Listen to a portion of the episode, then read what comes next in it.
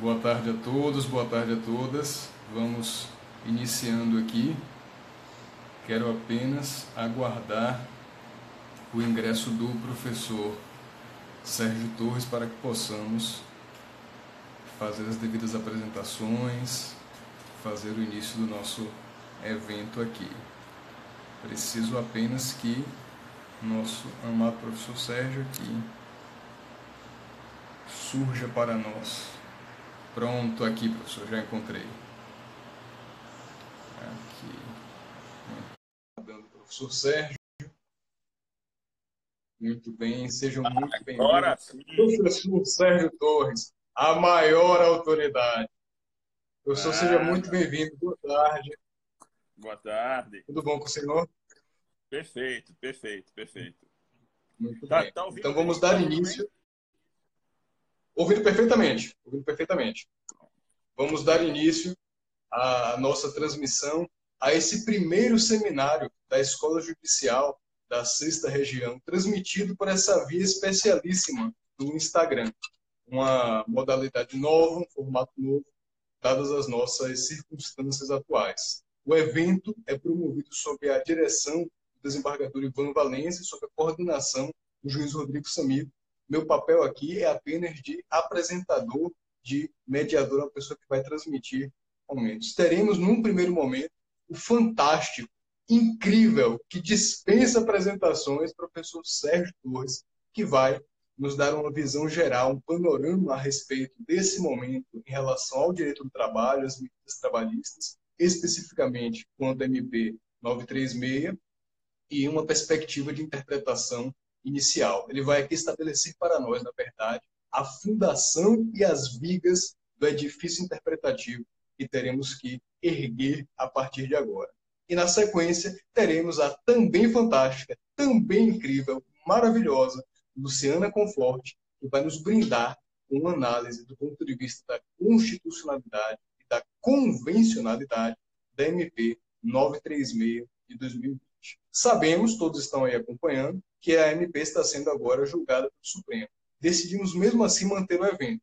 A ideia aqui é ir muito além da literalidade, do texto frio da lei e analisar uma perspectiva mais ampla, uma perspectiva crítica, dialogando com outras questões trabalhistas que estão é, em voga nesse momento. Mas vai ser um prazer ter a participação de cada um, de cada um aqui. Dentro do possível, vamos tentar responder as perguntas também. E vamos falando aqui com a situação do julgamento, quem votou de uma forma, quem votou de outra, vão aqui nos atualizando. Eu estou vendo pessoas muito queridas. Lucas Cavalcante agora entrou aqui, doutor Lucas, muito bem, seja muito bem-vindo.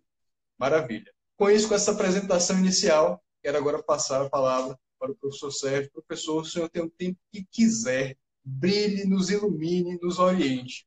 A palavra é sua. Obrigado, Leandrinho, por tudo, pelo convite, pelas palavras. É, é um imenso prazer, é, é imenso orgulho né, estar aqui com você, podendo participar desse evento. Quero agradecer também ao diretor da Escola Judicial, desembargador Ivan Valença, e ao coordenador Rodrigo Samico pelo respectivo convite. É, neste momento bem estranho, nesse período sem precedente nós estamos vivendo com esse confinamento, é, toda oportunidade que nós temos para dialogar, para é, ouvir então ideias e pensamentos diferentes, é, representa algo muito precioso, muito precioso. E, e, eu sinto realmente falta desse, desse diálogo. Eu acho que o acadêmico, o, cientista, quem busca estudar, ele sempre procura o diálogo. Então, isso é muito importante. Eu, eu, eu procuro participar é, de todos os lives possíveis para os quais sou convidado e também assistir os vários amigos. Eu já assisti vários shows aí de você, Leandrinho, e é sempre um prazer ouvi-lo também, né? Como será também um prazer imenso ouvir a minha querida Luciana também, que vai falar posteriormente. É, bem, a minha responsabilidade aqui é grande, não apenas por ser o primeiro, mas pela abordagem que, que, que vai, vai se desenvolver eu vou procurar estabelecer realmente assim, uma estrutura é, com parâmetros de interpretação para que possamos então desenvolver a nossa interpretação em relação a essas novas normas que estão surgindo, se não diariamente, é, cada 48, 72 horas tem uma nova norma que nós temos que buscar compreender. E isso representa um desafio peculiar, especial para os profissionais de direito. Todos nós, né, estamos é, enfrentando um desafio, porque essa situação atual, algo realmente sem precedentes, é, é algo que gera incertezas constantes. Cada dia surge alguma novidade, nós temos que nos adequar, nos adaptar à mesma.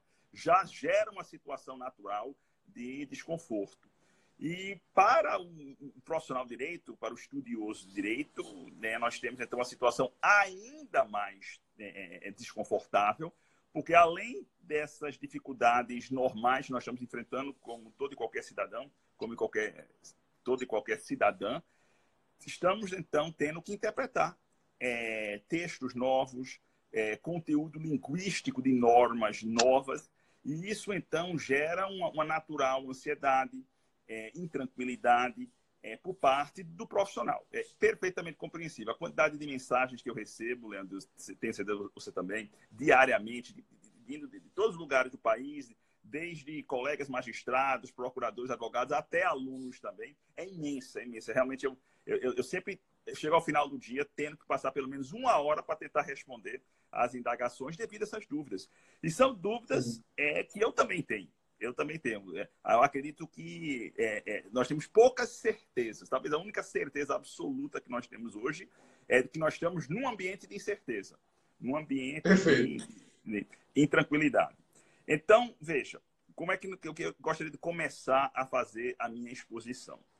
Num período, num momento é, de, de, de, de, grande estresse, de, de grande dificuldade, é, na qual nós estamos dentro de um contexto de desconforto, é muito importante, muito importante, né?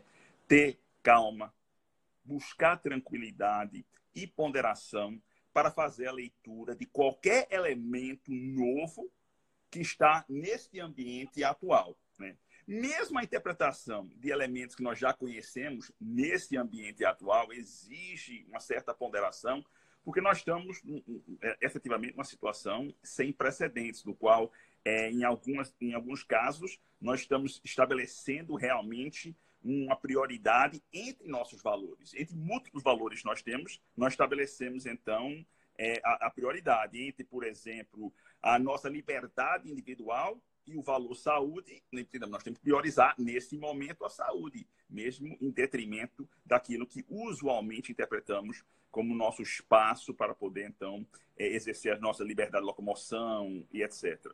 Então, é, é, é uma, situação que exige muita calma, e é isso que eu, eu, eu procuro, então, é, é, é, transmitir aos colegas profissionais de direito, sejam juízes, advogados, membros do Ministério Público, servidores, buscar calma, buscar calma para nos, nos concentrar naquilo que realmente importa. E mais, né?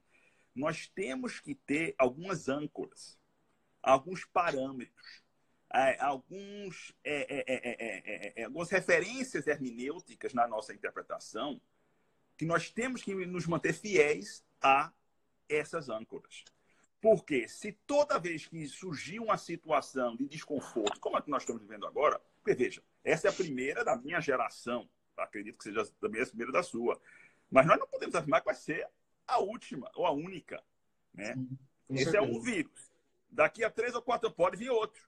Depois pode vir mais um outro tipo de problema. Então, é, é, é a, enfrentar dificuldades, nunca enfrentamos uma como esta mas é algo que é uma constante nas nossas vidas. Então, nós temos que nos manter fiéis a alguns marcos hermenêuticos, como eu gosto de chamar, alguns pontos de referência. Né? Então, com muita ponderação, com muita calma, tentar buscar compreender a situação geral de desconforto que nós estamos vivendo hoje, mas sem esquecer a fidelidade a essas âncoras de interpretação, esses marcos hermenêuticos que nós temos, temos que ter. E o primeiro e principal marco, referência da nossa interpretação, que eu quero botar em parênteses agora, é a maior habilidade do profissional de direito. Todos os profissionais de direito que estão me ouvindo agora ficaram cinco anos na faculdade, depois fizeram outros estudos, sempre para buscar aprimorar o quê? Qual é a nossa maior ferramenta em relação aos outros é, é, amigos que exercem outras profissões? É nossa habilidade de interpretar. E conhecer, não apenas conhecer a norma, mas compreender a norma e transmitir ao leigo exatamente essa que seria a nossa interpretação. Então, né, neste, né, nessa atividade hermeneu, eh, da hermenêutica que nós vamos desenvolver na interpretação, nós temos que ter algumas âncoras. E a principal, volto agora para falar, a principal, mais relevante, é aquela que nós aprendemos logo no primeiro semestre da faculdade. Ló, eu me recordo até hoje a aula no qual eu ouvi exatamente essa referência do meu professor de introdução ao direito. Ele enfatizando que na interpretação das normas da nossa legislação infraconstitucional, abaixo da Constituição, temos que sempre interpretá-las à luz da própria Constituição.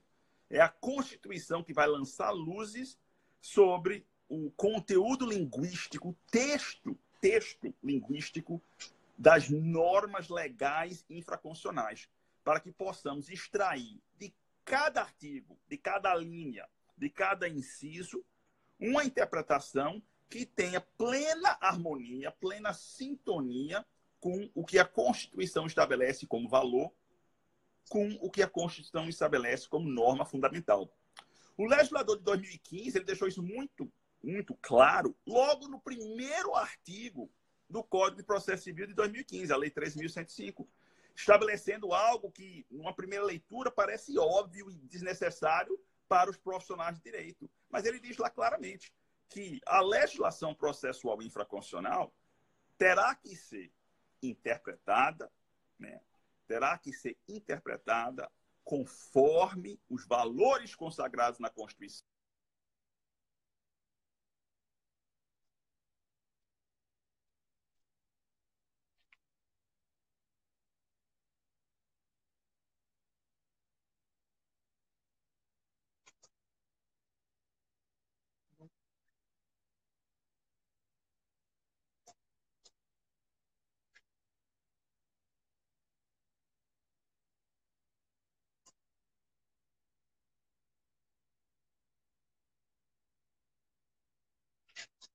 Acho que travou um pouco aqui, professor Sérgio.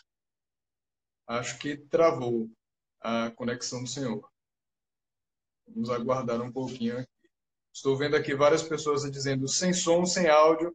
Ah, não, não se preocupem. Também está sem som aqui para mim, professor Sérgio, mas já vamos conseguir ouvir, se conseguir desacreditar. Ah, não. Professor Sérgio, professor, travou a. Desativa os comentários. Como é que desativa os comentários da live? Deixa eu Está travado aqui, realmente. Pronto, agora voltou? Está voltando, voltando. Cadê agora sim? Que espetáculo. Agora, porque eu tô, é, no, no, no ambiente lá estava tava baixa a densidade. Pronto. Eu estava em que ponto? Estava em que ponto? Eu estava em que ponto? O professor tinha acabado de contextualizar em relação ao artigo 15 do, do CPC. É, não, é o artigo 1 na realidade. É o artigo 1 do CPC. Artigo 1 eu, eu, falei sobre ele. O artigo 1 do CPC é o que estabelece é, é, a nossa necessidade de interpretar toda a legislação processual, aí podemos estender para toda a legislação infraconstitucional sobre todo e qualquer tema, à luz daquilo que a Constituição estabelece como valor e daquilo que a Constituição estabelece como é, é, é, é norma fundamental. Né? E aí, então, tratando. Estou dizendo que. André está dizendo que meu áudio está baixo. Deixa eu tentar só me locomover para mais um ambiente aqui para ver se melhora aqui, Leandro. Deixa eu ver aqui agora. Enquanto o senhor vai fazendo deslocamento, professor, o pessoal estava aqui comentando que ligaram a Netflix aí na, na conexão do senhor. Ah, e aí travou. É possível, é, é. possível. Estão pegando no seu pé. Né? É possível. Melhorou agora? Melhorou? Para tá mim tá bom. Talvez se as pessoas que nos acompanham puderem aumentar um pouquinho o som do próprio celular, possa também auxiliar um pouquinho. É, Mas acho que podemos, podemos avançar. Podemos começar? Pronto. Então. Pronto, tá ótimo. Podemos voltar? Voltar? Ok, pronto. Retornando então a aquela nossa, né, na nossa análise. De acordo com os valores consagrados na Constituição e as normas fundamentais. Valores representando aquilo que adicionamos, Leandro, aquilo que queremos ter ou queremos ser. Aí o artigo 1 da Constituição estabelece logo como fundamentos da República o quê? entre outros elementos, a dignidade da pessoa humana, veja que importante, a dignidade como ambição, como valor nosso, né? o valor social do trabalho né? e também o valor social da livre iniciativa. Então, são só exemplos de valores que necessariamente devem impregnar todo olhar nosso sobre esse conteúdo linguístico de cada dispositivo, a linha, inciso, artigo, para compreender, sempre levando em consideração que devemos buscar a dignidade da pessoa humana, devemos buscar é, é, é, o valor social do trabalho, é, o valor da livre iniciativa. Então, os valores. E, ao mesmo tempo, as normas fundamentais. E aí a Constituição né, está repleta de normas que estabelecem os fundamentos básicos dos vários campos é, de saber que, que, que, nós vivenciamos e que nós utilizamos. Então, nós temos este parâmetro de interpretação, né? esse, esse marco hermenêutico, que é uma interpretação necessariamente de acordo com a Constituição. Agora, né, compreender também, e isso é muito importante, compreender a necessidade de estabelecer um equilíbrio, um equilíbrio entre uma interpretação que nós teríamos de determinado instituto numa situação de normalidade e uma interpretação dentro de um contexto de, de vou chamar de caos que, que nós estamos vivendo. Ao mesmo tempo, né, temos que ponderar para permitir extrair o, que melhor esse conteúdo linguístico nos, of, nos oferece, certo? Dentro do respectivo contexto, né? E nós não podemos fugir dos valores consagrados na Constituição. É, eu fiz uma pergunta, teve um, um, um, um evento também é, é, é, é, virtual na, na, Boston College, dois dias atrás, com um professor de, do trabalho americano, o Thomas Kohler. E eu fiz uma pergunta a ele que foi feita ao vivo, né, durante a respectiva exposição. Eu perguntei a ele que se era admissível, né, dentro do contexto caótico que nós estamos vivendo agora, que conquistas que demoraram anos, né, séculos a serem sedimentados, sejam simplesmente esquecidos sob a justificativa que não, nós temos que nos adequar a esse novo tempo, então esqueça né, aquilo que foi o objeto de uma conquista de determinada classe ou categoria ou de toda a sociedade. Né? E a resposta dele foi muito interessante. Né? É imprescindível encontrar um equilíbrio nós não podemos, em tempos desconfortáveis, esquecer tudo aquilo pelo qual a sociedade lutou e conquistou. Seja conquistou ontem, ou 10 anos atrás, 50 anos atrás, ou 100 anos atrás. Jamais pode ser esquecido. Mas temos que encontrar um equilíbrio para, num período conturbado como esse, buscar compreender aquilo, aquela conquista à luz das necessidades das exigências desse tempo, desse período. Encontrar esse equilíbrio é nosso maior desafio. Encontrar exatamente o ponto no qual nós não vamos deixar de ser fiéis ao que a Constituição estabelece como valor, ao que a Constituição estabelece como norma fundamental. Ao mesmo tempo, não vamos ser insensíveis a esse período e ao sofrimento que absolutamente, absolutamente todos os seres humanos estão enfrentando em maior ou menor grau, dependendo então aí de uma, é, de uma série de variáveis de pessoa para pessoa. Mas acredito né, que todos estão não apenas sofrendo, mas estão sujeitos a sofrimento. E como mencionou o professor é, e ministro do TST, Cláudio Brandão, ontem, esse vírus ele tem pelo menos um aspecto que nós temos que admirar, que é, ele é extremamente democrático. Né? ele busca, então, suas vítimas entre todas as camadas sociais, em todas as pessoas. Ele não distingue só uma classe não, ou uma raça.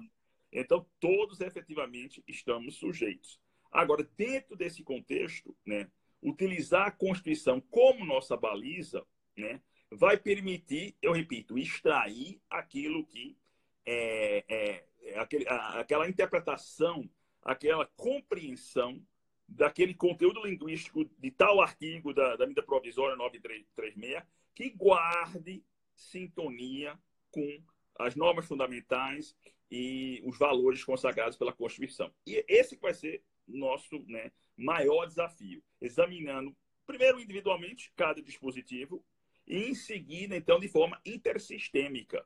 Por quê? Eu não canso de repetir, a Constituição não foi revogada, e mesmo medida provisória, tanto a, a 926, 927, como a, a 936, faz referência expressa, tudo respeitando a Constituição. Então, esse tem que ser o nosso parâmetro. Né? Bem como a própria CLT, Leandro, que é outra questão. Eu Sim. acho que nós estamos, às vezes, tão preocupados com a medida provisória que esquecemos várias diretrizes que estão na CLT e continuam plenamente em vigor, mas não estão, não estão sendo observadas. Né?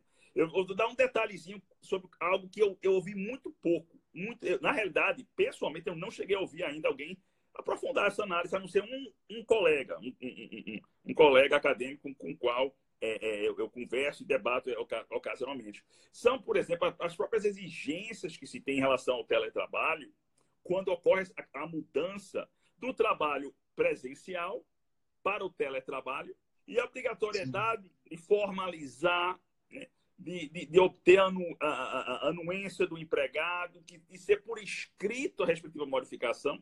Né? Então, isso, né, eu tenho visto em, vários segmentos profissionais essa mudança repentina, perfeitamente compreensível em virtude da, das mudanças das condições que nós estamos enfrentando. Então, Sim. temos que fazer o trabalho de alguma forma. Então, o empregado vai e faz o teletrabalho, como eu estou fazendo, inclusive, como professor universitário, perfeitamente compreensível. Mas uma preocupação tão grande e aquilo que está na nossa frente são as medidas provisórias, que a gente esquece o que está atrás e continua perfeitamente em vigor, que são as regras da CLT, que também se aplicam né, à, à respectiva situação. Então, então, é essa efetivamente um, uma, uma, grande preocupação que eu tenho, um grande cuidado que eu tenho é, é, em buscar extrair a interpretação mais adequada. O Supremo agora está se pronunciando, acredito, não sei se está no segundo ou terceiro voto, o Lucas ficou responsável aí por ser, por ser o nosso narrador, não foi? Vamos lá, atualizações, o pessoal é. vai aqui nos nos mandando. É, e eu acredito, a tendência, eu acho, não sei, né? É, é, eu não posso falar, mas eu, o que eu estaria acreditando ser o mais provável vai ser a definição de uma interpretação conforme a Constituição, provavelmente na linha geral, se não idêntico da linha geral da liminar anteriormente concedida. Eu acredito que essa, uhum. essa provavelmente é a tendência do pronunciamento que nós vamos ter agora uhum. e que necessariamente vamos ter que nos adequar em relação à, à nossa prática, né? em virtude do, sistema de, de, de, de, disciplina judiciária, de hierarquia de, teses e decisões como precedente nós temos que ter. Mas é esse o cuidado, é esse assim que eu, que eu, que eu gostaria de expor para todos os colegas. Né? Nós temos que ter muita ponderação, nunca esquecer a Constituição, mas também não ser insensível a esse quadro diferenciado, situação de exceção, para conseguir, com equilíbrio, encontrar um ponto de interpretação que não ofenda a Constituição, porque não pode ofender a Constituição, mas que atenda às exigências impostas a todos nós por essas mudanças decorrentes desse coronavírus. Então, essa seria uma apresentação inicial que eu faço, Leandro, nessa exposição e, e fico totalmente é, é, à disposição para responder posteriormente perguntas ou então para dialogar com minha queridíssima né, ex-orientanda Luciana, que, que é tão brilhante assim que vai dar um show maravilhoso para todos agora. Ela dará um show assim como o professor acaba de dar um show aqui, nos ensinando, nos mostrando que é necessário ter ponderação, razoabilidade, serenidade e apego à Constituição, aqueles valores essenciais do nosso ordenamento jurídico, para que se possa realmente é, solucionar, do ponto de vista jurídico, essas angústias do atual momento. Estou aqui passando por suas questões dos nossos queridos amigos que nos acompanham. Ó, comentaram aqui que o ministro Alexandre de Moraes abriu divergência e... na votação. Vamos, vamos aguardar. Então, com base no artigo, tem que ser, tá? Perfeito. Então, com isso, encerramos essa parte inicial, professor Sérgio. Ah, vou passar aqui para a professora Luciana, pode ser?